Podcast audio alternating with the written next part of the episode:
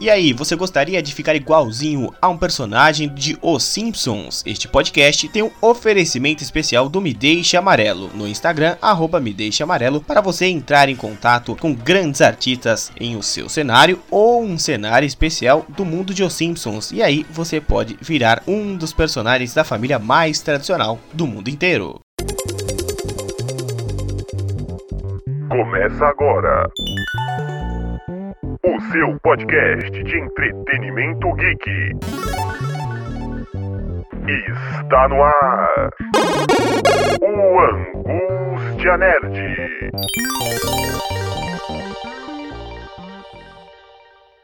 Salve, salve galera do Nexp Podcast, está no ar mais uma edição do Angústia Nerd. É, está de volta aquele azulzinho maravilhoso que vocês adoram. E hoje um tema mais do que especial. São 32 temporadas de uma animação mundialmente popular. Eles são amarelos igual ao Nexp. Cerca de 700 episódios já lançados e dentro deles histórias, famosos e previsões do futuro. Para falar das previsões ou supostas previsões do mundo dos Simpsons, estou com ele aqui, um grande jornalista que está apto a descobrir e desbravar suas opiniões sobre os Simpsons, Caleb Barbosa. Salve galera, muito assunto hoje aqui com essa grande série, grande animação que é os Simpsons. E também ele que está inteirado pela segunda vez no mundo dos podcasts do Nexp, Vitor Nerd 101. E aí, meu povo? Estamos aqui para provar que Simpsons não é nada mais do que muitas tentativas que uma hora você acerta a sua previsão. Se você joga na loteria todos os dias, uma hora você vence. É, temos a mãe de Ná, temos o Walter Mercado, Ligue já aqui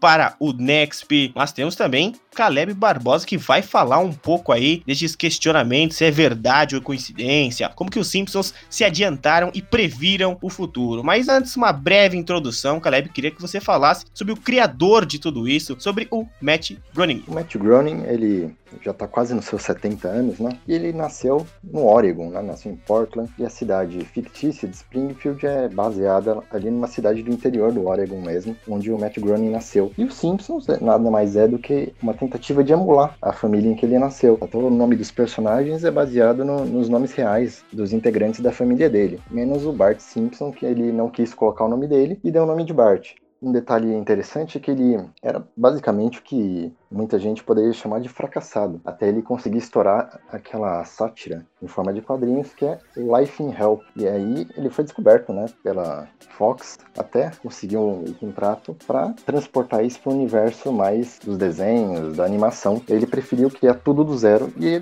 aí surge a família Simpson. Essa família Simpson, né, que são, como você disse, os pais deles, né, tem o nome de Homer, de Marge, só que claro, com aquela, vamos dizer, adaptação, né, claro que o pai dele não é exatamente igual ao Homer nos costumes, mas com certeza ele puxou alguma coisinha ali. É, e também temos a sátira A Família Tradicional Brasileira. E Caleb, essa, essa parte é mais ainda com você, que é quase um diplomata. Queria que você falasse como é que você vê os Simpsons aí e os assuntos que eles abordam. Simpsons é um desenho bem escrachado, né? Um desenho que, já jogando uma polêmica, eu acho que hoje, se ele fosse lançado, não seria na mesma estética, não seria do, nos mesmos moldes. E é uma grande sátira que a gente pode chamar de família tradicional americana, né? Assim, uma família bem desajustada, com vários problemas e com um filho muito muito arteiro, que é o Bart Simpson, e uma filha meio nerd, né, que é, que é a Lisa. E assim, o pai tem problemas com álcool, um pai muito ausente, e isso acaba refletindo até na, na, no relacionamento familiar dele com, com seus filhos. Várias críticas políticas ao longo da série, né? Assim, já deixando bem claro que eu acho que os Simpsons não têm uma, uma visão muito única. Eles criticam tanto democratas como republicanos. E até aqui pra gente do Brasil, já polemizando um pouco, não muda muita coisa, né? A gente tá aí, acabou de mudar de presidente nos Estados Unidos, pra gente não vai mudar muita coisa aqui na América Latina, sobretudo. E o gênero, para concluir essa parte, é, chamam de sitcom, né? Uma comédia de situação. É um humor mais ácido, né? Não, não chega a ser aquele famigerado humor negro, que até uma nomenclatura que tá um pouco em desuso, eu gosto de chamar de humor politicamente incorreto, que é aquele humor do,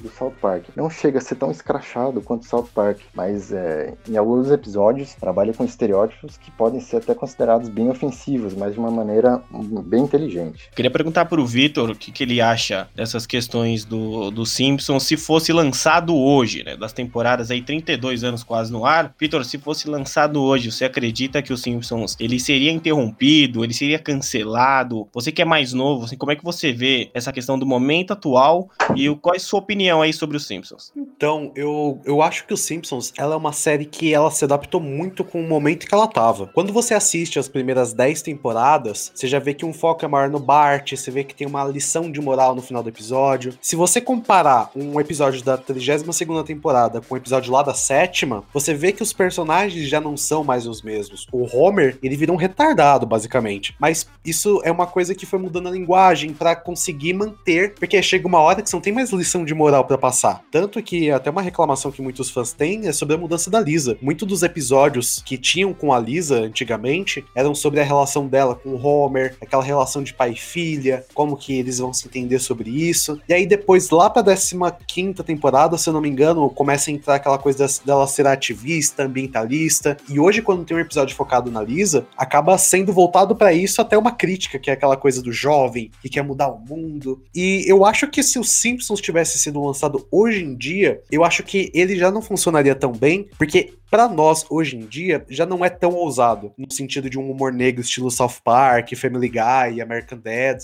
mas eu acho que para época, quando você pega lá final dos anos 80, a gente vê aquele processo de transição, tipo, há alguns anos atrás eles estavam vendo os Jetsons, os Flintstones. Então, eu acho que talvez hoje em dia não seria mais tão chamativo, mas a ponto de ser cancelado, eu, eu acho que talvez não, porque talvez os estereótipos fossem diferentes. Qualquer série que você vê hoje em dia, ou mesmo mesmo até os Simpsons, da forma como ele tá atualmente, ele ainda bebe de estereótipos. Só que os estereótipos vão mudando, ele vai se adaptando, e aí você, às, vezes tem aqueles que não funcionam mais tão bem como o Apu. Até aquela discussão sobre o Apu ser o símbolo dos. É, seria, não seria índio-americano, seriam indianos que estrangeiros, que teve até um forte movimento para ele sair. Simpsons, ele é muito flexível, ele soube mudar muito bem, mas ao mesmo tempo ele perdeu muita essência do que ele era lá no começo. Agora, se isso é bom bom ou ruim é muito de opinião pessoal, mas eu ainda assim eu ainda gosto de assistir, eu acho interessante. E antes de entrar aí nas supostas previsões, né? Vou falar assim porque o Vitor tem, daqui a pouco ele vai defender né, a opinião dele sobre isso. Caleb, queria que você falasse das críticas políticas, né, as coisas que o Simpsons aborda. Bom, a gente vai entrar em alguns episódios específicos, né? A gente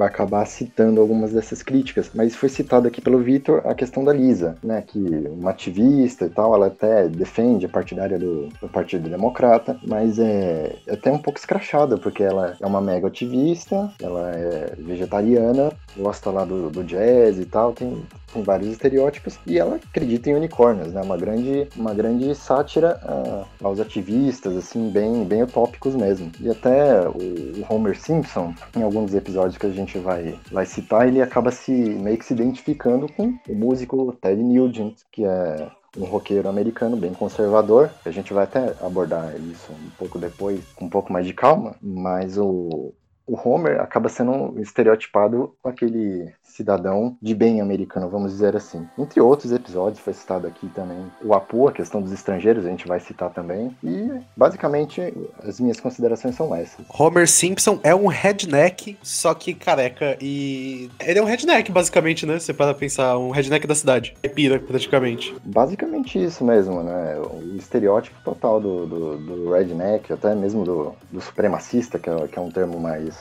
mais abrasileirado da coisa. Queria só detalhar que Caleb Barbosa é excelente em pesquisas e anotou até a temporada, o episódio, o ano. Então tem o tradutor de choro de bebês, que aí é o primeiro que a gente selecionou, temporada 3, episódio 24 de 1992, Caleb. O tradutor do choro de bebês, ela vem desse, desse episódio que você já citou, e através da frequência do choro do bebê se identifica a natureza do choro, né? É, se o bebê tá com fome, se o bebê tá com sono. Esse aplicativo ele foi lançado em 2009. Ele é o aplicativo Cry Translator, tradutor de choros, né? Trazendo para o português. E nesse episódio um detalhe muito curioso que o Herbie, o meio-irmão do Homer, ele acaba vendendo essa patente do que ele acaba encontrando, né? Esse tradutor de choro de bebês, criando esse tradutor, e ele acaba vendendo a patente por 1.050 mil dólares, né? O Homer, ele é uma topeira, né?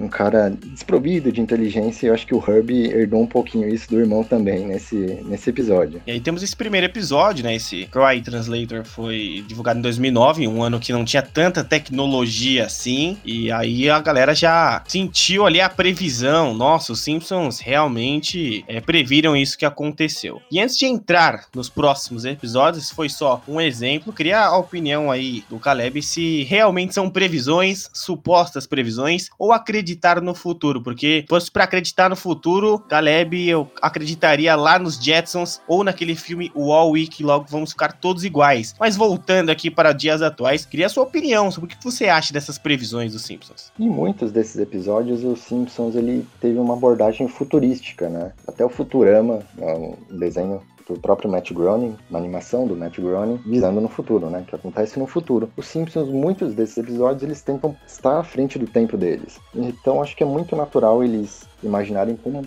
o mundo pode estar daqui a 20, 30, 50 anos. Acho que é muito, muito natural acabar acontecendo algumas dessas previsões. E muitas delas acabam sendo fortuitas, né? Algumas críticas meio escrachadas para a época, que acabam sendo ridicularizadas, mas no futuro a gente vê que a coisa acaba sendo levada a sério como a presidência do Donald Trump, né? Vitor, chegou seu momento de falar de supostas previsões, agora é a sua hora. Fale, meu filho. É que eu acredito que, em geral, os Simpsons ele acaba acertando muita coisa porque são 700 episódios. E ele acaba entrando meio que numa uma espécie do que o De Volta para o Futuro fez. No De Volta para o Futuro tem diversos elementos que, assim, eles viajam no tempo e lá eles fazem algumas previsões que acabam batendo muito com o que aconteceu no ano de 2015. Ah, o DVD não ser mais uma mídia utilizada, a gente ter uma tecnologia de conversa por vídeo. E eu acho que até essa citação da tecnologia dos Simpsons acaba batendo nisso. E, e aí também tem muito o que aquela coisa do efeito Mandela, né? Pra quem não conhece, o efeito Mandela é basicamente uma informação que todo mundo tem como certeza, mas não é. Ele tem esse nome porque o presidente Mandela, que ele, ele é o ex-presidente da África do Sul, e todo mundo em 2009 acreditava que ele já havia morrido mas ele só morreu em 2013. E por algum motivo acabou ficando essa informação e foi seguindo, assim como também aconteceu com Chaves. E isso aconteceu hoje com Simpsons, com o lançamento do trailer do filme do King Kong contra o Godzilla, que tem uma cena da Marge como King como Godzilla e o Homer como King Kong, e eles estão lutando e falando que eles já haviam previsto aquilo, quando na verdade foi apenas uma reprodução de um filme antigo do King Kong com Godzilla que já tinha acontecido isso. Então às vezes já colocam, não, isso aqui foi uma previsão. Mas na verdade é só uma, digamos, não desinformação, mas às vezes a gente quer que seja uma previsão e realmente acredita nisso também, né? Eu concordo com, com essa visão do Victor, realmente.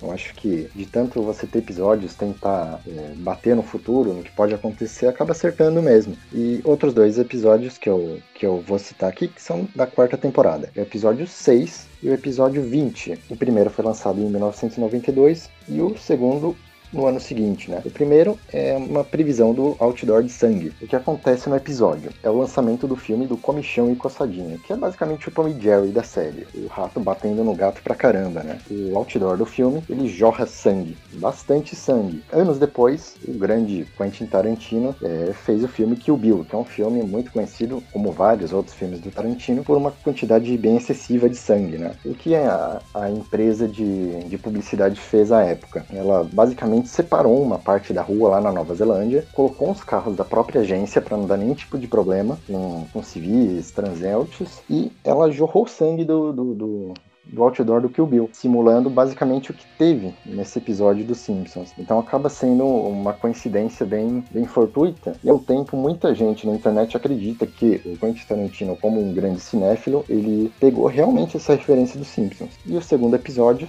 que eu vou citar aqui, é o Florida Python Challenge, que é o desafio de matar cobras. De uns anos para cá, tem esse desafio lá na Flórida. Não tem muita informação sobre isso em português, mas no episódio dos Simpsons o que consiste? É chamado de O Grande Dia. E lá na cidade de Springfield, eles inventaram uma história de que era uma tradição longa da cidade de se matar cobras, e que precisava se matar cobras, que tinha muitas cobras e tal. E aí a Lisa Simpson, o seu irmão Bart, eles foram pesquisar a fundo essa história e acabaram descobrindo que tinha uma grande manipulação da tradição. É, basicamente aí, para os nossos leitores que gostam mais de história, o que acontece que é relatada no livro do historiador Eric Hobsbawm, A Invenção das Tradições, em que há uma tida uma tradição como antiga, mas é muito recente. Isso acabou coincidindo com esse Florida Python Challenge, que é um desafio recente lá na Flórida para se matar cobras. E basicamente assim, eu vejo também como uma, uma assertividade um pouco fortuita, né? Porque em algum lugar do mundo acho que isso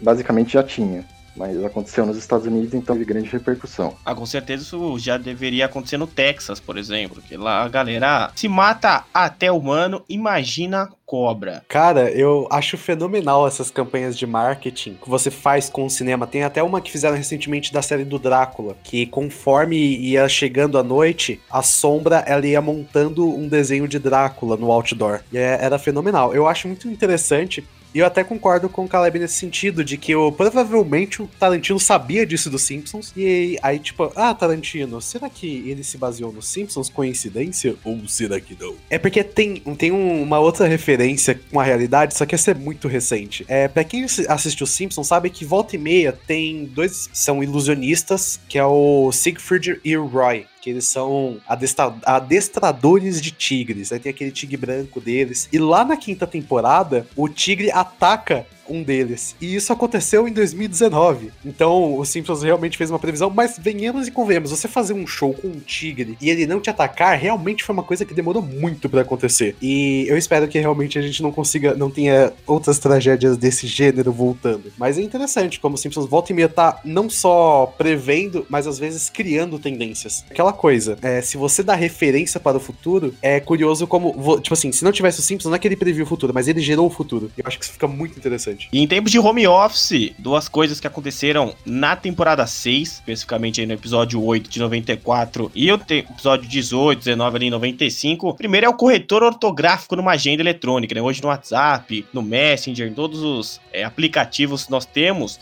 nosso corretor ortográfico, até para ver alguma coisa no Google, ele já até nos corrige. E a videochamada, nossa, o home office aparecendo aí, realidade virtual e até smartwatch, galera. Realmente, é, que o Vitor acabou de falar dessa análise futurística aí, é, é, o que aconteceu, né? Corretor ortográfico, acho que mais cedo ou mais tarde aconteceria, mas a época em 1994 era completamente irreal para um ser humano qualquer que fosse abordado na rua e perguntado sobre isso. Eu acho que ele não, não imaginaria dentro de, vai, uma década e meia ou duas décadas. E o resto também, eu acho que a videochamada e a realidade virtual é, já estavam presentes de certa forma. A videochamada, eu acho que a tecnologia que vem desde a televisão, do ao vivo, vem sendo adaptada para vários aplicativos e popularizado até transformar nos nossos smartphones. E a realidade virtual está cada vez mais presente na, na, nossa realidade, sobretudo na dos gamers, né, que muitos deles nos ouvem aqui. E o relógio multifuncional, que é o smartwatch, ele eu acho que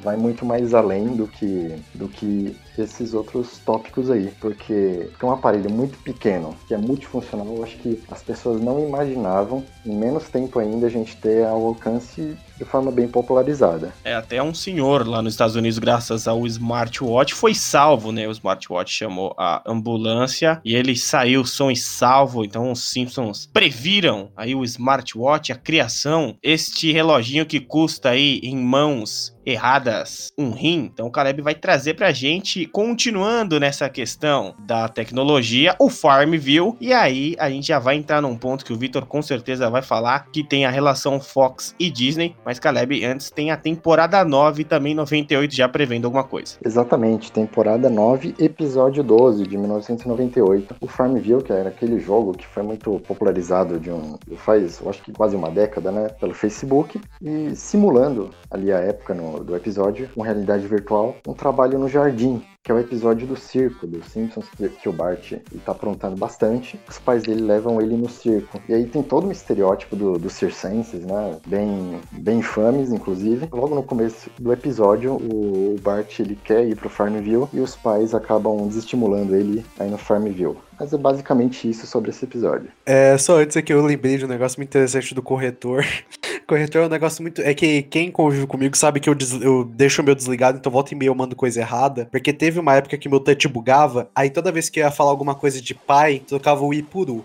E era aquela situação linda, assim. Sobre essa questão dos Simpsons da Fox, é, isso é, é, na verdade é uma referência ao que estava acontecendo nesse ano de 98 na Disney, né? Que a Disney ela começou a comprar vários estúdios, fazer parcerias com a Apple. Foi quando eles adquiriram a Pixar, né? Foi nessa época que foi. É de 98, se eu não me engano, o filme do Toy Story. Então acaba sendo uma brincadeira com o crescimento que a Disney estava tendo, com essa expansão de comprar diversos estúdios. E aí acabou batendo, ah, vocês vão comprar a gente um dia, né? Tipo assim, todo mundo ri. Aí 20 anos depois tá todo mundo olhando um pra cara do outro. Eu não esperava que isso fosse acontecer de verdade. Realmente, é uma coisa um pouco, um pouco à frente do tempo, né? Você citou agora, Vitor, a compra da Fox pela Disney está no, na temporada 10, episódio 5 de 1998. E realmente era uma coisa, uma pauta quente da época, né? Como dizem no jornalismo, e que acabou sendo muito atual só 20 anos depois. E a Disney compra todo mundo, que eu até falei que um dia vai chegar o Mickey aqui na porta da minha casa e vai falar que agora eu sou propriedade dele. E essa questão da Fox pela Disney já era de se esperar, né? A Disney tá comprando tudo. Teve aquela briga do Homem-Aranha também. E agora os Simpsons fazem parte da Disney. Até eu criar a opinião que a gente já falou lá no começo, Caleb e Vitor, sobre essa, esse politicamente correto que a Disney prega em alguns programas, se atrapalharia, né, nos novos episódios aí dos Simpsons. Eu particularmente acho que não, porque os Simpsons ele já tem uma certa independência artística, vamos dizer assim, né? Então acho que não atrapalha muito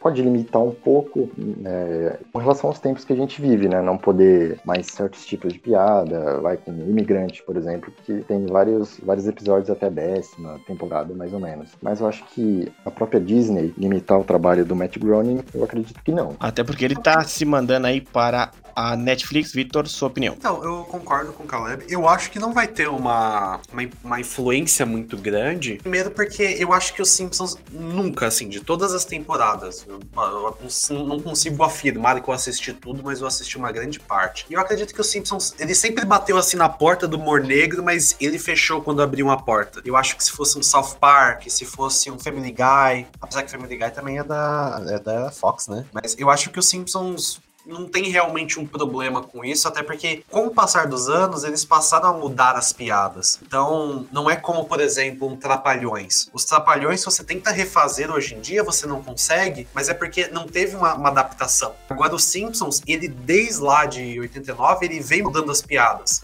Ele vem brincando com coisas diferentes. Então, eu acho que como ele tá sempre mudando, tá sempre tentando se reinventar, eu acho que não vai causar uma mudança, assim. Até por conta do Deadpool, por exemplo. Deadpool, um filme mais 18, com diversas piadas bem mais pesadas, prometeram que no novo não vai ter censura quanto a isso, vai ser um filme mais 18. Então, acredito que não vai influenciar muito. Agora tem um episódio muito legal que aconteceu lá na temporada 10, episódio 22. Foi ao ar em 1999, que é o Detector de Sarcasmo. Que lá em Springfield, as pessoas com mais QI, elas acabaram governando a cidade por um tempo ali. Acabou sendo criado ali pelo professor, professor nerd lá, um detector de sarcasmo. Só que esse detector de sarcasmo, ele é utilizado hoje na forma de software, o True criado por estudantes lá nos Estados Unidos, para detectar sarcasmos em sites e redes sociais, principalmente no Twitter, né? Atualmente isso é usado, eu acho que já, já deu em vários lugares aí, notícia no meio político, inclusive, de que o governo dos Estados Unidos, agências ligadas à informação e espionagem, é, controlam o que as pessoas estão escrevendo aí, vendo se não tem nada de errado, nada fazendo apologia a terrorismo e coisa do tipo. E esse episódio aqui que eu tô citando, ele tem uma cena muito icônica, né?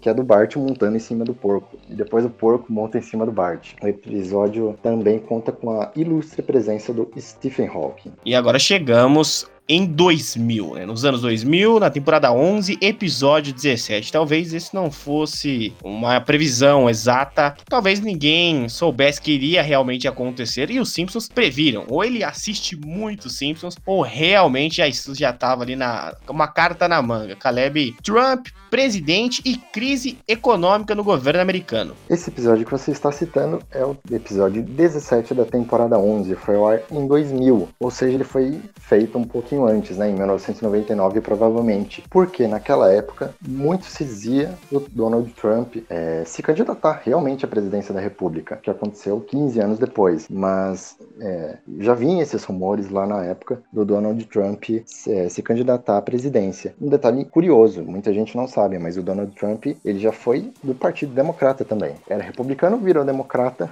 e depois voltou para o Partido Republicano em que se elegeu presidente. E já até fazendo esse adendo, que a Lisa também, né? Já adulta, ela assume a presidência do país no ano de 2030, herdando uma enorme dívida do Trump no mandato anterior. Então tem todas essas questões de, de política e até a roupa da vice-presidente atual do Biden foi a mesma roupa usada pela Lisa. Mas aí acredito que não tenha sido uma coincidência. Eu acho que sim, foi, foi algo planejado pela Kamala Harris, hein, Klaus? Eu lembro que você já.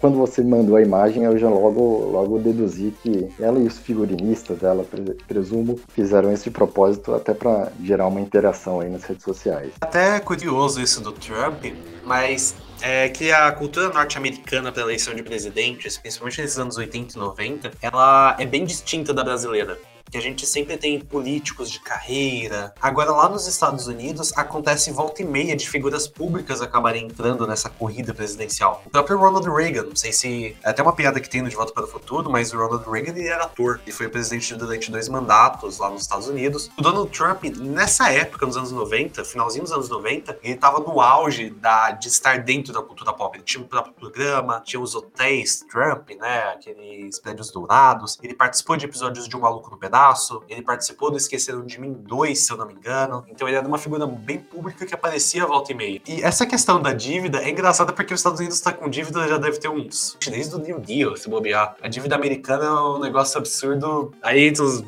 tecnobubble de economia, mas volta e meia eles sempre voltam nessa. E essa da Kamala Harris, eu acredito que seja, porque se tem uma coisa que democrata sabe fazer é referência para criar meme. Diga-se de passagem, o Homem-Aranha encontrando Barack Obama. Esse quadrinho é muito bom. Também tivemos um prêmio Nobel e uma medalha de ouro. Até Copa do Mundo eles já previram também. Da vitória da Alemanha, na verdade, na Copa de 2014, Caleb não teve medalha de ouro, teve prêmio Nobel e até robôs trabalhando e substituindo os humanos. Sim, muita coisa. Vamos um de cada vez aqui para a gente não se perder e não, não confundir os nossos ouvintes. O prêmio Nobel para Bengt Holmstrom em 2016 foi supostamente previsto lá na temporada 22, episódio 1 lá em 2010. Era uma figura que já era cotada né, internacionalmente para ganhar o prêmio Nobel e acabou acontecendo seis anos depois. E é um famigerado episódio que o Krusty, palhaço da série, é indicado ao prêmio Nobel da Paz. Só para deixar claro aí que era a opinião do Victor do Caleb, se o Krusty seria aqui no Brasil o Bozo. Na minha opinião, acho que ele é muito mais politicamente correto do que o Bozo. Acho que ele seria uma espécie de, de Bozo misturado com um anti-talk show, mais ou menos no, nos moldes do Danilo Gentili Chile com The Noite. Eu, eu concordo, eu acho o Crust muito certinho pra gente falar que ele seria o nosso Bozo.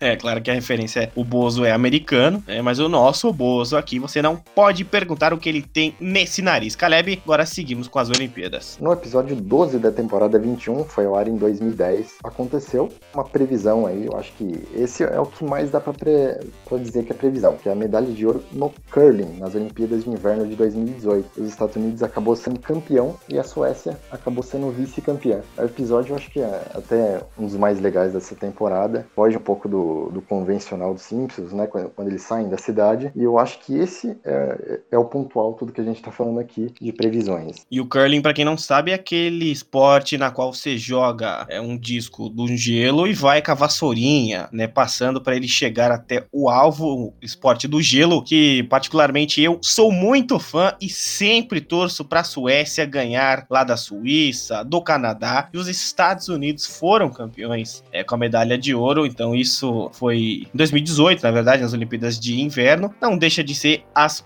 Olimpíadas. E os robôs trabalhando e substituindo humanos. Isso era uma coisa que qualquer pessoa na vida poderia prever, mas na usina de Springfield isso também já aconteceu. Exatamente, foi no episódio 17 da temporada 23, foi ao ar em 2012. É, o Sr. Burns, né, o dono da fábrica, basicamente o dono da cidade, ele substitui os seres humanos da fábrica, todos os trabalhadores, por robôs, né? Eles até fazem o os trabalhadores da fábrica é, ensinarem um pouco do, do seu trabalho para dos robôs, meio que subutilizando a mão de obra desses trabalhadores, aí gerando uma crise econômica gigantesca na cidade, que é basicamente o que a gente está vivendo em vários países, né? Aqui no Brasil, enfrentando diversas indústrias saindo do país, mas era algo já que um pouco já era algo um pouco previsível, né? Já com a quarta revolução industrial que aconteceu aí né? nessa última década, automação gerando muito desemprego, né? Desde Fordismo, Taylorismo que a gente estuda na escola, Toyotismo, a mecanização da, da força de trabalho nas fábricas, isso já, já era meio que previsto, não é, Klaus? Exatamente, essa questão aí dos robôs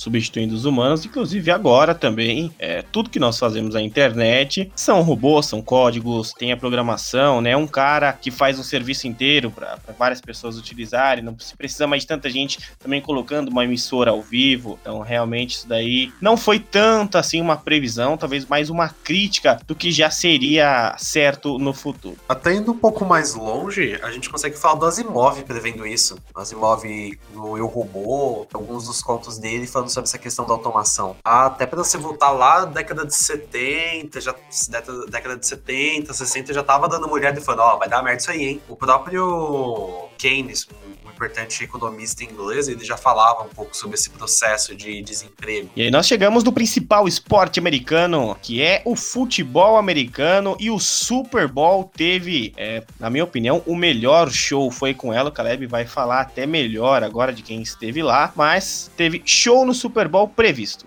Show da Lady Gaga, Klaus. Show da Lady Gaga no Super Bowl 51. Para quem não sabe muito da, das nomenclaturas e se confunde nos números de Super Bowl, é o Super Bowl a final, né, do futebol americano que aconteceu em 2017. A Lady Gaga fez o show do intervalo do jogo. Esse episódio ele foi ao ar é, em 2012, é o episódio 22 da temporada 23. A Lady Gaga não estava no Super Bowl nesse episódio, ela estava se apresentando em Springfield. A previsão seria em torno do traje da apresentação dela e o ângulo da imagem, que é um ângulo muito perfeito e idêntico ao, ao que vai ao ar nos Simpsons, né? Então, assim, eu, eu acho que é uma grande furada também dizer isso como uma previsão, mas eu acho que a Lady Gaga, como uma grande, uma grande show business, vamos dizer assim, acho que ela assistiu Simpsons e fez de propósito um traje muito parecido. Aquela cena dela saltando da, do topo do estádio, né, naquela final entre New England Patriots e Atlanta Falcons, e eu não vou falar aqui de resultados porque aqui é outro programa, mas ela saltando lá da, do topo do estádio, é, foi, foi muito legal, assim, com certeza ela se inspirou nesse episódio. E também tem algo sobre o filme dos Simpsons que você separou também, Caleb. Exatamente, é o filme dos Simpsons mesmo que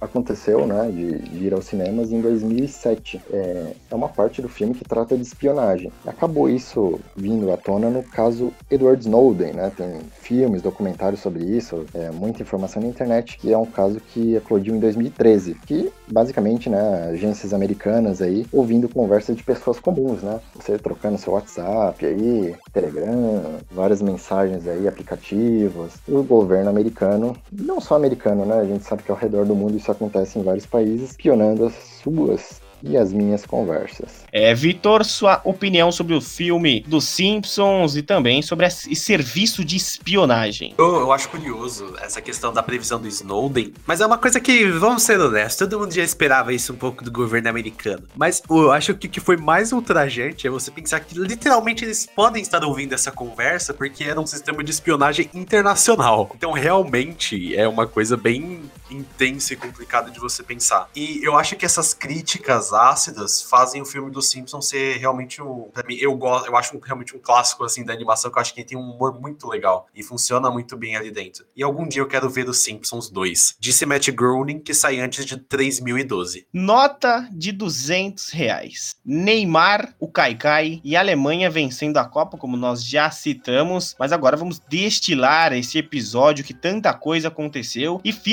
a nota de 200 reais saiu. E se você quiser saber um pouquinho mais dela, vai lá no nextbr.com e também escuta nosso episódio do Bilingue, falando de personagens que poderiam estar na nota de 200 reais. E agora o Caleb vai falar aí desse episódio de março de 2014. E que episódio, hein? Bastante coisa pra gente falar. É o episódio 16 da temporada 25, foi ao ar em março de 2014, antes da Copa do Mundo, portanto. Tem aí uma, uma cena, né? Contém spoilers aqui, claro, uma cena em que o Homer Simpson ele é coagido, né? Tentam comprar o Homer Simpson, ele vira árbitro de futebol. Na mala contém algumas notas de 200.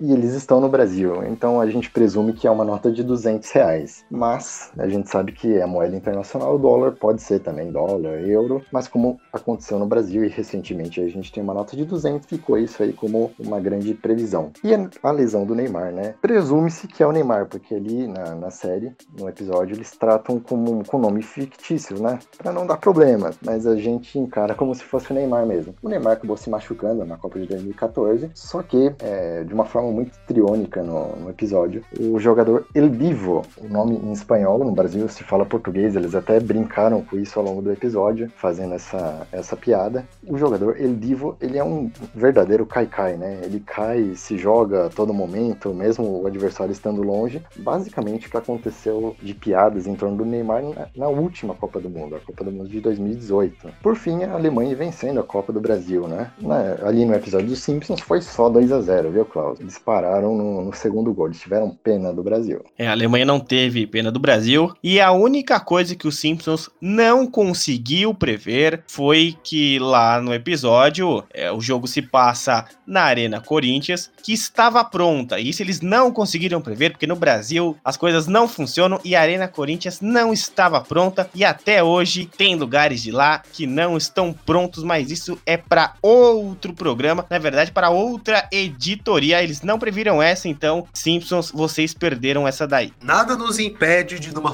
próxima futura Copa do Mundo, perdermos de novo para a Alemanha lá no estádio do Corinthians. E aí a gente vai ter a nota de, dois, de 200. A gente não pode finalizar isso, porque talvez ainda não tenha acabado a previsão. E a loja para canhotos do Ned Caleb em diversos episódios aí. Isso daí é uma coisa que também já vinha, né? Que a gente já imaginava que ia acontecer, porque os canhotos ainda vão dominar o mundo e eu nem sou canhoto para falar isso. Verdade, Klaus. É um episódio, vários episódios, né? Do Leftorium, é a loja para canhotos do Ned Flanders. Ned Flanders é o vizinho dos Simpsons, o vizinho bem religioso dos Simpsons, que ele é canhoto, então ele faz uma loja para canhotos. Para quem não é canhoto, não conhece muitos canhotos, os canhotos vivem um drama, né? Por exemplo, abridor de lata é feito para destra, então tem muito canhoto que abre realmente na mão, na faca, gente. Então, vários utensílios domésticos para canhotos existem hoje em, em, lojas virtuais que você pode encontrar aí facilmente no Google. Só para dar uma atualização, a loja do Flanders faliu.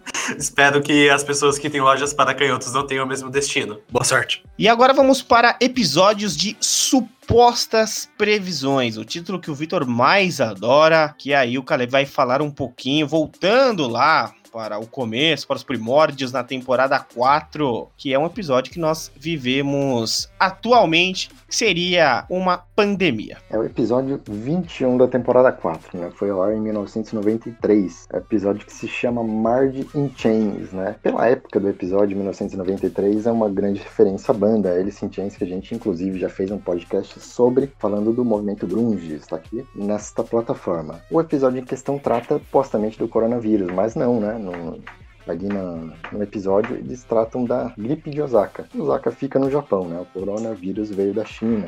A gente pode descartar isso realmente como uma previsão. Caleb, temos o Crust novamente aparecendo em supostas previsões. Ele tem uma conta nas Ilhas Caimãs. Se a gente for falar de conta em outros países, a gente vai ficar aqui falando dos brasileiros horas e horas. Mas voltando aos Simpsons, esse episódio aí de 96, depois o Panama Papers em 2016. Esse episódio é o episódio 15 da temporada 7, né? É, o Panama Papers é, estourou esse escândalo em 2016. E o Crust, ele tem nesse episódio de 1996 uma conta nas Ilhas Caimã, só que ele não declara esses impostos, né? Então ele acaba, acaba perdendo muitos bens e tal, praticamente vai à falência. O que não aconteceu, né, com todos aqueles nomes que estavam na lista do Panama Papers em 2016. Das pessoas que acham que não existe nenhuma similaridade entre os políticos de todo mundo, eles tinham uma conta no mesmo banco. Eles tinham algo em comum no final. Esquerda, direita, democratas, republicanos, todos estavam lá.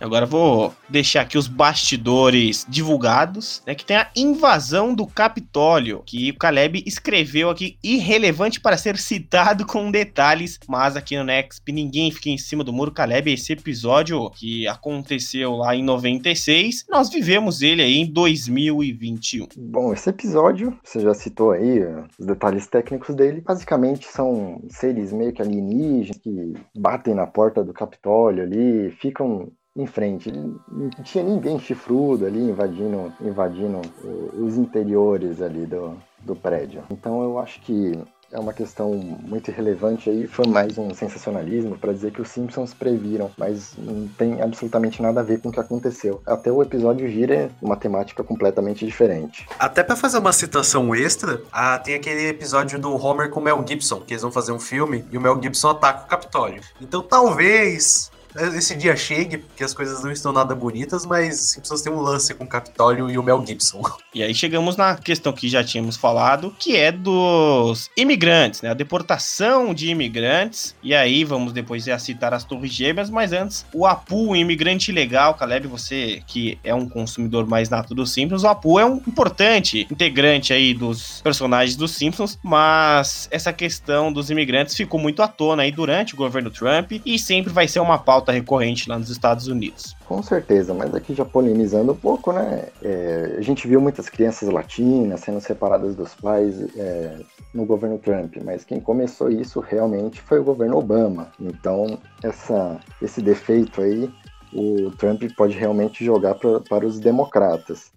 É, realmente, o Apu, ele era um imigrante legal nesse episódio aí, 23 da temporada 7 de 1996. É um episódio em que as pessoas da cidade, lá naturais de Springfield, elas culpam os imigrantes pelos altos impostos, né? Qualquer semelhança com a realidade aí é, é mera coincidência. Mas esse papo de culpar os imigrantes aí por, por impostos, por demais problemas do país, não, não nasceu em 1996 nem de hoje, né? Já vem de muitas décadas. Então, realmente, é difícil falar que é uma previsão. É que lá nos Estados Unidos a questão imigrante é mais complicada, é, na minha opinião, pelo menos, do que a gente tem aqui no Brasil, porque aqui, pelo menos, a gente tem uma mistureba muito louca. Lá nos Estados Unidos a gente já tem uma coisa de bairros de imigrantes. Aqui tem um bairro, esse bairro aqui é um. É mais a grosso modo, mas tem um bairro negro, tem o bairro asiático, tem o, o bairro dos escoceses, dos irlandeses. Então, tem cada vez se tornado uma questão mais problemática por conta de um certo acirramento étnico, né? E aí, essa questão do Apu, talvez é uma piada que hoje em dia já não funcionaria tão bem, mas pra época acabou encaixando. Mas sempre, sempre foi e provavelmente sempre será um problema nos Estados Unidos, porque eles não têm, talvez, uma mescla de étnica como a gente tem aqui no Brasil, por exemplo. Aqui a gente tem outros problemas, mas lá acaba sendo um pouco mais complicado nesse sentido. E chegamos aqui agora às Torres Gêmeas, né? Que suposta previsão também foi ao ar em 21 de setembro de 1997, primeiro episódio da nona temporada. O que acontece é uma imagem ali que acaba acontecendo e ser mostrada até aqui rapidamente no episódio, em que sugere-se que estava escrito ali é, 11 de setembro. Então acaba ficando a cargo do, da posterioridade é, relacionar isso aos atentados. É, 11 de setembro, mas não, não diz o ano, né? Então é, fica muito arquiteto de obra pronta dizer que os Simpsons previram isso. É, né? Na capa Lisa tá segurando é, New York, favoráveis a teorias da conspiração, né? Disseram que essa capa teria uma mensagem subliminar referente ao atentado e é, o dia fatídico e um dos piores dias da história americana mas isso só ficou na suposição, né? Vamos dizer que não foi algo levado tão a sério, e os Simpsons, acredito, nem queriam ter é, esse episódio citado como uma suposta previsão. Que teve até um episódio censurado do Homer em Nova York, né? Quando o Homer vai para Nova York, que o Barney levou o carro e acabou ficando preso lá, multado e tudo mais. Esse episódio foi censurado na época, porque tinha. aparecia muito as Torres Gêmeas. E foi, a história americana desse período foi bem complicada, porque foi uma coisa que tocou muitos americanos, né? Tanto que um dos posters do Homem-Aranha 1, do Tom Maguire, foi até censurado, que era tinha uma imagem do Homem-Aranha numa das torres gêmeas, né? E acabou sendo censurado esse pôster. Então, é, tem que forçar um pouco a amizade para falar que foi uma previsão, mas também ver que foi um assunto muito sensível para eles. Né? E aí chegamos nesse episódio é polêmico também, que é o Lisa Sachs, de 97, galera. Episódio Lisa Sachs, do, de 1997, o terceiro episódio da nona temporada. É episódio que supostamente se previa viram um surto de ebola, né? Um novo surto de ebola. Só que somente o título do livro, né? A Marge pega um livro para ler para o Bart. É muito conspiranoico, como eu ver. É somente um título. Não cita nada do ebola ao longo do, do episódio. O Bart fica um pouco doente, mas nada sugere que seja ebola. Uma curiosidade muito legal, que é assim como o episódio é, 20 da temporada 6, ele contém uma menção à mudança de nome artístico do Prince, finado artista pop Prince, né? Em determinado momento ali nos anos 90, ele mudou o nome artístico artístico dele. Ele não queria mais ser chamado de Prince. Ele alterou para um símbolo específico que as pessoas não conseguiam pronunciar. Eles tratam o Prince, né, como o artista anteriormente conhecido como Prince, né, como uma grande, uma grande piada, vamos dizer assim, né, um sarcasmo muito grande, essa coisa anticomercial que o Prince tinha. E a história também do saxofone da Lisa nesse episódio é, é bem interessante, né, é tudo muito bem enredado esse episódio, acho que é um dos melhores né, de toda, de toda a animação. E tem um evento nesse episódio que também é, vai em, em direção ao Prince. Os dois cachorros ali da, da casa, que eles acabam adotando, eles têm diversos filhotes, né? E aí tem o, o potinho lá de comida dos cachorros. Só que a câmera vai passando por todos esses potinhos e acontece de um, um desses cachorros se chamar Prince. E aí mais pra frente é, tem um potinho escrito. Esse era anteriormente conhecido como Prince, fazendo uma brincadeira com os donos de cachorro, né? De gato, de pet. E tem um, bicho, acaba confundindo com outro e também fazendo essa brincadeira mais uma vez com o cantor pop. Até nisso, o ajudante de Papai Noel é o melhor nome que eu já vi de cachorro em todos os tempos, também é um cachorro caramelo. E é, é até curioso, não tem como ser uma previsão, porque já tinha acontecido. Ah, o vírus ebola ele surgiu na década de 70 na África Central, depois de alguns, algumas pessoas terem tido contato, é, cadáveres de macaco, no caso. E aí acaba até entrando, na verdade, uma questão de outra referência, porque aquele, a referência que eles estão fazendo é o Jorge Curioso. É, hoje em dia, muitas crianças conhecem como desenho infantil, mas acaba sendo uma referência ao contato que os seres humanos tiveram com macacos e fala é, George, é, George com ebola. E aí é o desenho de um macaquinho no livro infantil. Então não é nenhuma previsão, é mais uma referência, mesmo uma coisa que aconteceu 20 anos antes. Realmente, Victor, é, a série é permeada, assim, é perpassada por, por diversas referências da cultura pop. É até difícil pra gente situar os nossos ouvintes com, com poucas palavras e em pouco tempo, assim. A gente precisaria de um tempo muito maior explanar até essas outras referências para a gente situar melhor o ouvinte. Mas é, o Ebola, ele realmente, ele vem dos anos 70 e teve um novo surto nos anos 2010. Mas essa suposta previsão realmente é, é furada. E aí chegamos no crossover de Futurama. Aí o Caleb prefere, claro, os Simpsons, já o Victor prefere Futurama. Eu não assisti Desencanto, mas temos um crossover, quem sabe um dia no, no Simpsons haja aí o Futurama com Desencanto, com todos os outros desenhos, que nem aconteceu lá em Jimmy Neutron e Padrinhos Mágicos. Caleb agora vai falar um pouco da impressão de comida. A gente citou aqui, né? Eu citei basicamente é, a quarta revolução industrial que vem com a ideia das impressoras 3D, que até se pode imprimir comida. E lá em 2005, no episódio 5 da temporada 16, tem uma impressão de comida, só que na verdade não é uma impressora é uma câmera fotográfica. Acaba transformando a foto em um bolo. Ao meu ver, essa, esse episódio ele é meio naquele lance futurístico até. É o nome do, do, do episódio, porque é um crossover, né? É Future Drama. Até um, trocadilho com o nome do, do Futurama, que é outra animação do Matt Groening. Eu acho muito interessante esses crossovers que acontecem. É que o, um dos meus favoritos é o do quando, quando os Simpsons se encontram com o Family Guy. Aí quando o Peter Griffin chega na cidade, ele olha e fala: Nossa, mas por que, que essas pessoas têm febre amarela? Você deve ter sido algum surto. Eu, eu racho o bico com isso. E eu acho muito interessante as relações que o Matt Groening faz com o Futurama. Acredito que realmente é uma daquelas coisas que a gente imagina que é, que é só uma piada, mas que no futuro acaba realmente acontecendo. É aquela coisa da vida imita arte, né? E aí o Caleb trouxe um episódio mais que especial, só nele tem grandes referências aí, que é de janeiro de 2012, desde a crise na Grécia até os republicanos versus democratas, tem muita coisa para falar desse episódio. Tem sim, Klaus, um episódio bem interessante. O episódio 10 da temporada 23 foi ao ar em janeiro de 2012. Pressupõe-se uma crise na Grécia, né, que acaba no telejornal, ali no, no teleprompter, teleprompter não, é, acaba sendo veiculado ali no GC, Europa coloca Grécia no eBay.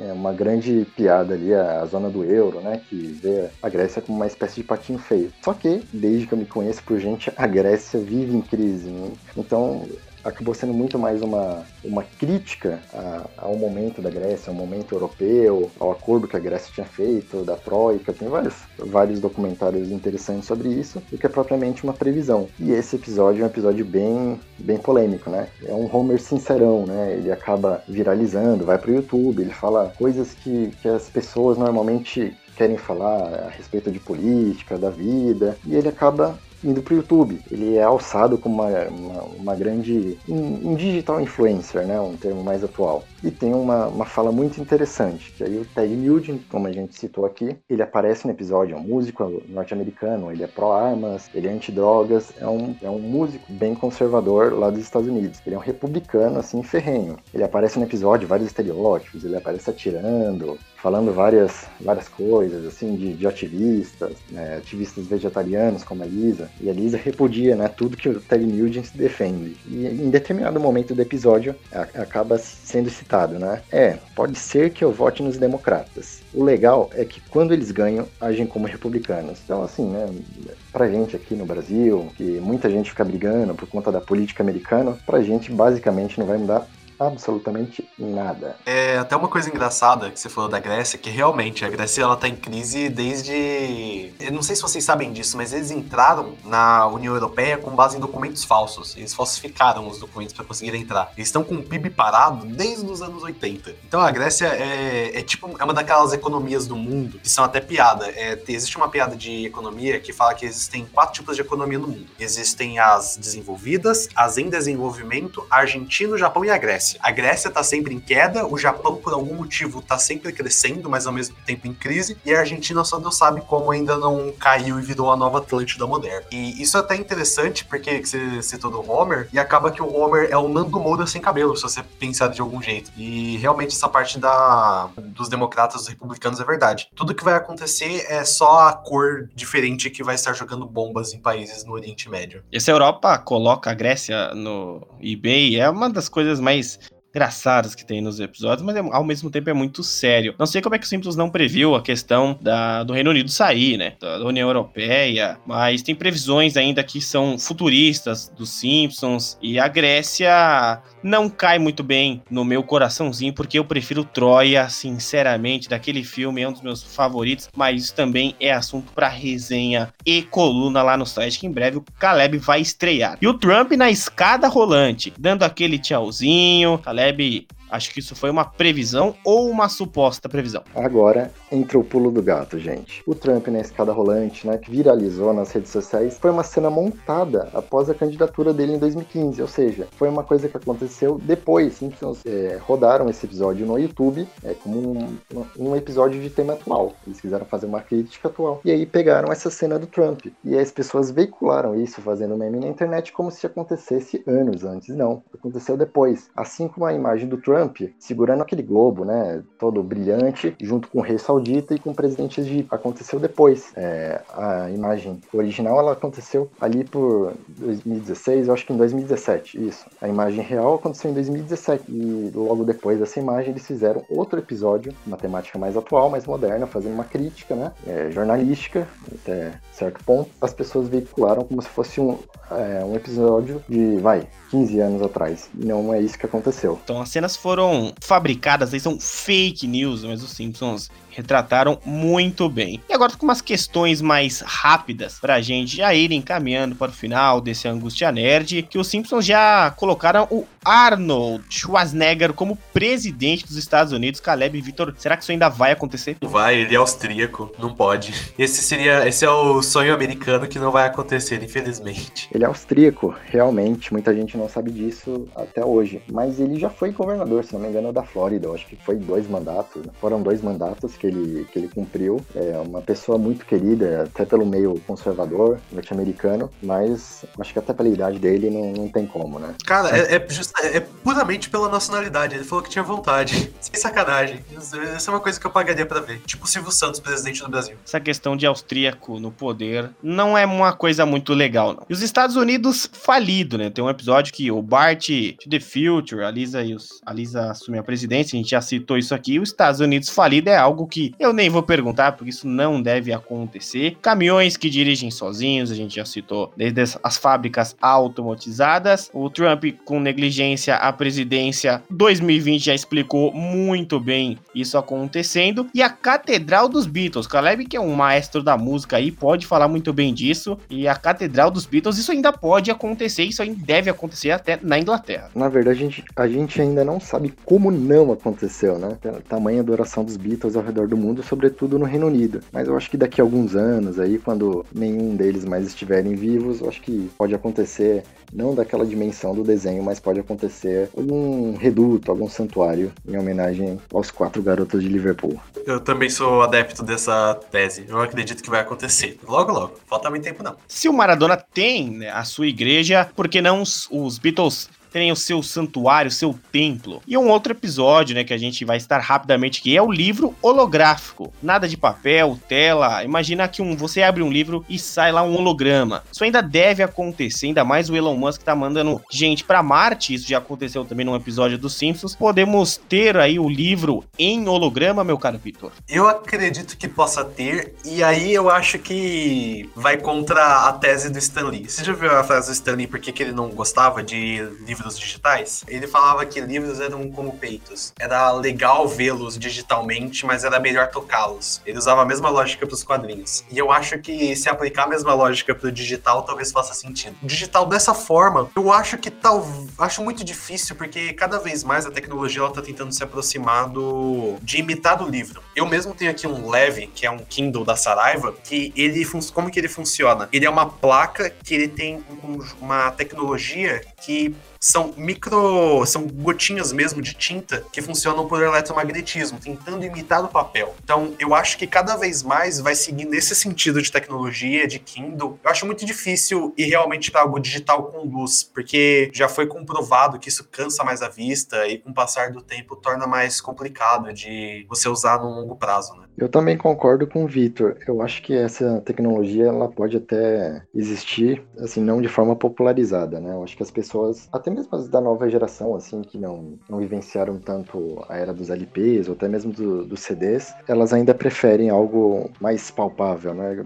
Por exemplo, o Kindle aí que o, que o Vitor citou. Tem até a pergunta que essa vai diretamente primeiro para o Caleb. Com aquecimento global, isso pode acontecer, mas se acontecer, todo mundo vai estar morto. Que no Polo Sul vira um grande deserto. Homer e a Marge estão lá em Camelos visitando o Polo Sul como uma atração turística. É claro que isso não vai acontecer por agora, mas um dia isso vai acontecer. E também tem o carro submarino, né? O Homer tá lá e acaba aparecendo em 99. O Homer compra um carro elétrico e após ver um comercial na televisão e começa a dirigir ele. É o Bayon Blunderdome que entra na água e faz tudo como se fosse um submarino. Caleb, isso ainda pode acontecer do carro submarino, mas esperamos que não aconteça aí do Polo Sul. Realmente, do carro submarino, eu acho que eu não sei como ainda não, não, não foi, não está mais avançado, né, para acontecer e, e, ser até popularizado de uma certa forma por quem tem mais grana, né, pra, tem, tem jatinho, tem iate e tem um carro submarino. Com relação ao episódio do Polo Sul, aí, Polo Norte, virar deserto, é uma coisa que passa, né, do, do Simpsons ser algo futurístico e ser uma coisa mais distópica. Eu acho que é um episódio mais distópico, assim, e até meio escrachado, fazendo é, diversas críticas também transversais às mudanças climáticas. Né? Quanto à questão do carro,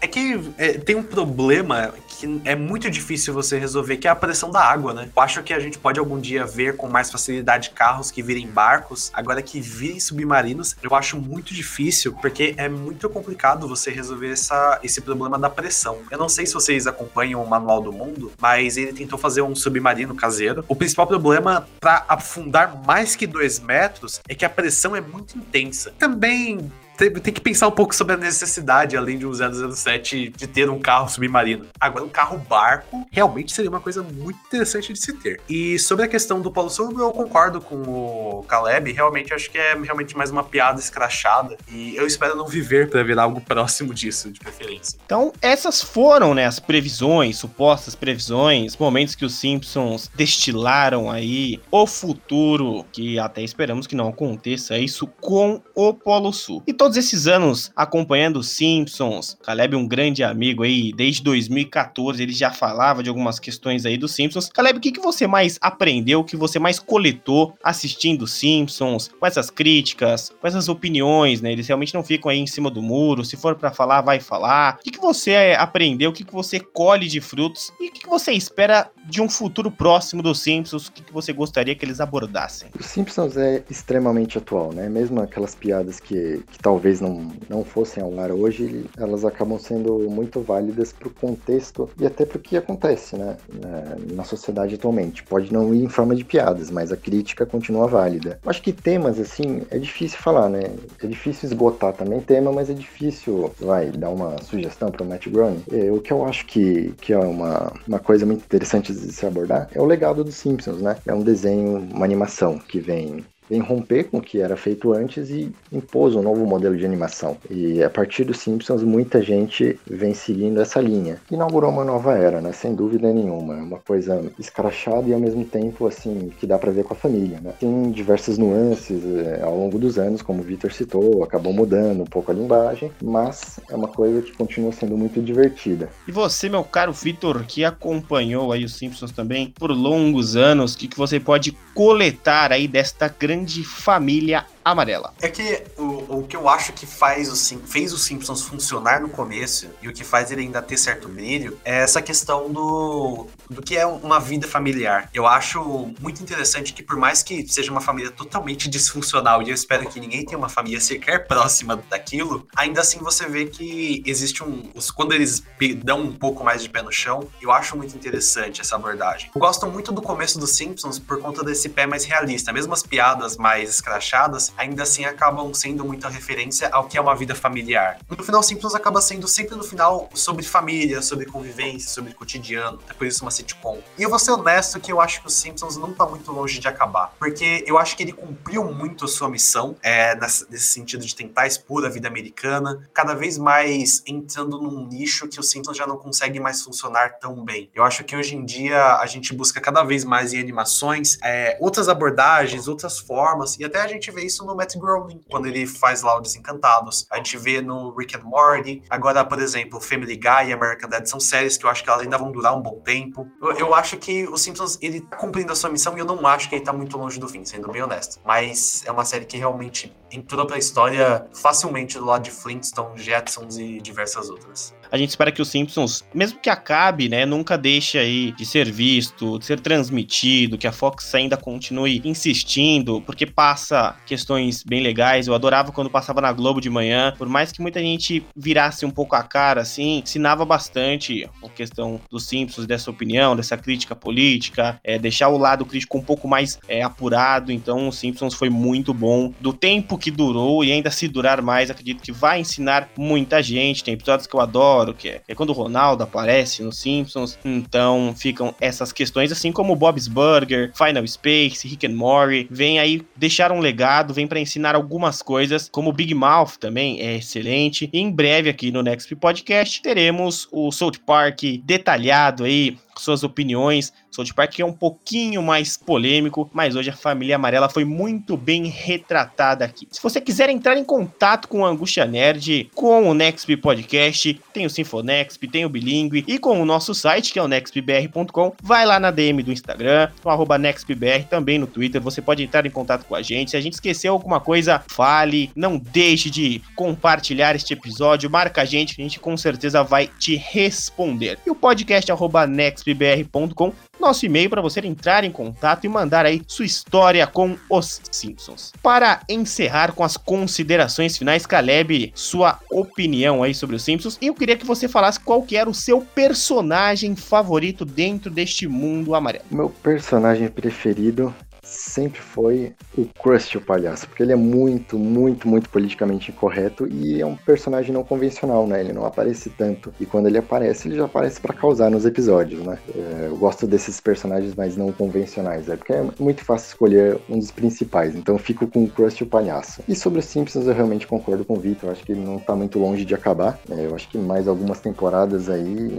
umas 5 ou 6, eu acho que no máximo, não deve ter muito fôlego é, nos tempos atuais de bate-pronto, não consigo falar um personagem que é o meu favorito, mas se fosse assim para dizer, eu ficaria, eu diria que é o Bart até a décima temporada, porque depois o Bart vira outro negócio. Eu gosto muito do personagem, como que ele consegue ser sincero. Tem um episódio, que é um dos episódios que eu mais gosto, que é um episódio de Natal, que ele mente sobre terem feito alguma, sobre terem roubado a casa deles. Ele foi roubar um presente de Natal ele roubou lá do shopping. E aí a mãe dele depois vai visitar, e aí nesse shopping aponta o que ele tinha roubado. Tanto que fizeram um episódio praticamente igual no Todo Mundo Deu Chris. Eu gosto muito desses personagens que eles não são totalmente más pessoas. Nenhum dos personagens do Simpson é totalmente mal e nem totalmente bom. E eu gosto muito desse contraste de quando eles brincam com isso, eu acho muito divertido. Uma parte minha quer que os Simpsons chegue no fim, porque eu acho que a pior coisa que pode acontecer é algo saturar. Então, tem muita gente que acredita que os Simpsons já saturou. Mas assim, eu acredito que ter um episódio final de despedida é uma coisa que seria muito digna e os Simpsons realmente merece isso. E eu acredito que ele trouxe lições muito importantes e fez parte da vida de muitas pessoas. Pat Groening tá ficando velho, então, putz, o cara já tem mais de 70 anos, é mais velho que o meu avô. O cara já, já viveu bastante. E eu espero que ele possa dar um final para essa série e honrar toda a memória de personagens que já morreram, dubladores que já se foram e todas essas coisas. É, você vai vivendo com o tempo e sua, você vê que sua vida parece muito com Simpsons. Meu personagem favorito era o Bart, que aprontava muito, né? Quando eu era novo, tinha essa referência do Bart, mas aí você vê que a vida é mais um Homer, que você quando você olha para você para si mesmo, você tá barrigudo, só quer comer, começa a beber, já não liga mais pra vida, fica um pouco burro, que acontece com as redes sociais. E aí você vai virando o Mo, que só tá servindo as pessoas e no final é melhor você ficar que nem a Meg, que é só ficar em silêncio. E na capa desse podcast aqui especial das previsões dos Simpsons, você viu que os nossos integrantes do Angústia Nerd ficaram totalmente amarelos iguais aos personagens dos Simpsons. E para você ficar igualzinho a eles, vai lá no arroba me deixe amarelo no Instagram, procure-os para que você também fique amarelo. Nossos agradecimentos aos grandes artistas que fizeram essa perfeita arte e no nosso site também você vai encontrar o endereço e como contatar esses grandes artistas que estão deixando todo mundo amarelo. Caleb, muito obrigado aí pela sua participação no Next Podcast. Caleb que já participou também do episódio do Grunge do Sinfonexp, um episódio dos mais escutados aí do Sinfonexp e vai participar ainda, vai lançar o Britpop com ele e você está vindo aí com Angústia Nerd, agora já fez parte dos dois principais programas, é sempre um prazer tê-lo aqui no Next. Valeu, Klaus. Valeu, galera do Nexp e até a próxima. Meu querido Vitor, que estará on mais vezes nos nossos episódios. Mais uma vez, um prazer ter você por aqui. Prazer é meu, continue nos acompanhando. E é isso aí, leiam os textos do site, eles estão incríveis. Então é isso aí, galera. Vamos ficando por aqui. Eu sou o Klaus Simões, estive conduzindo esta galera. E assistam os Simpsons. Sigam-nos nas redes sociais, nas plataformas de áudio e estamos sempre esperando uma próxima previsão. Você ouviu o seu podcast de entretenimento geek.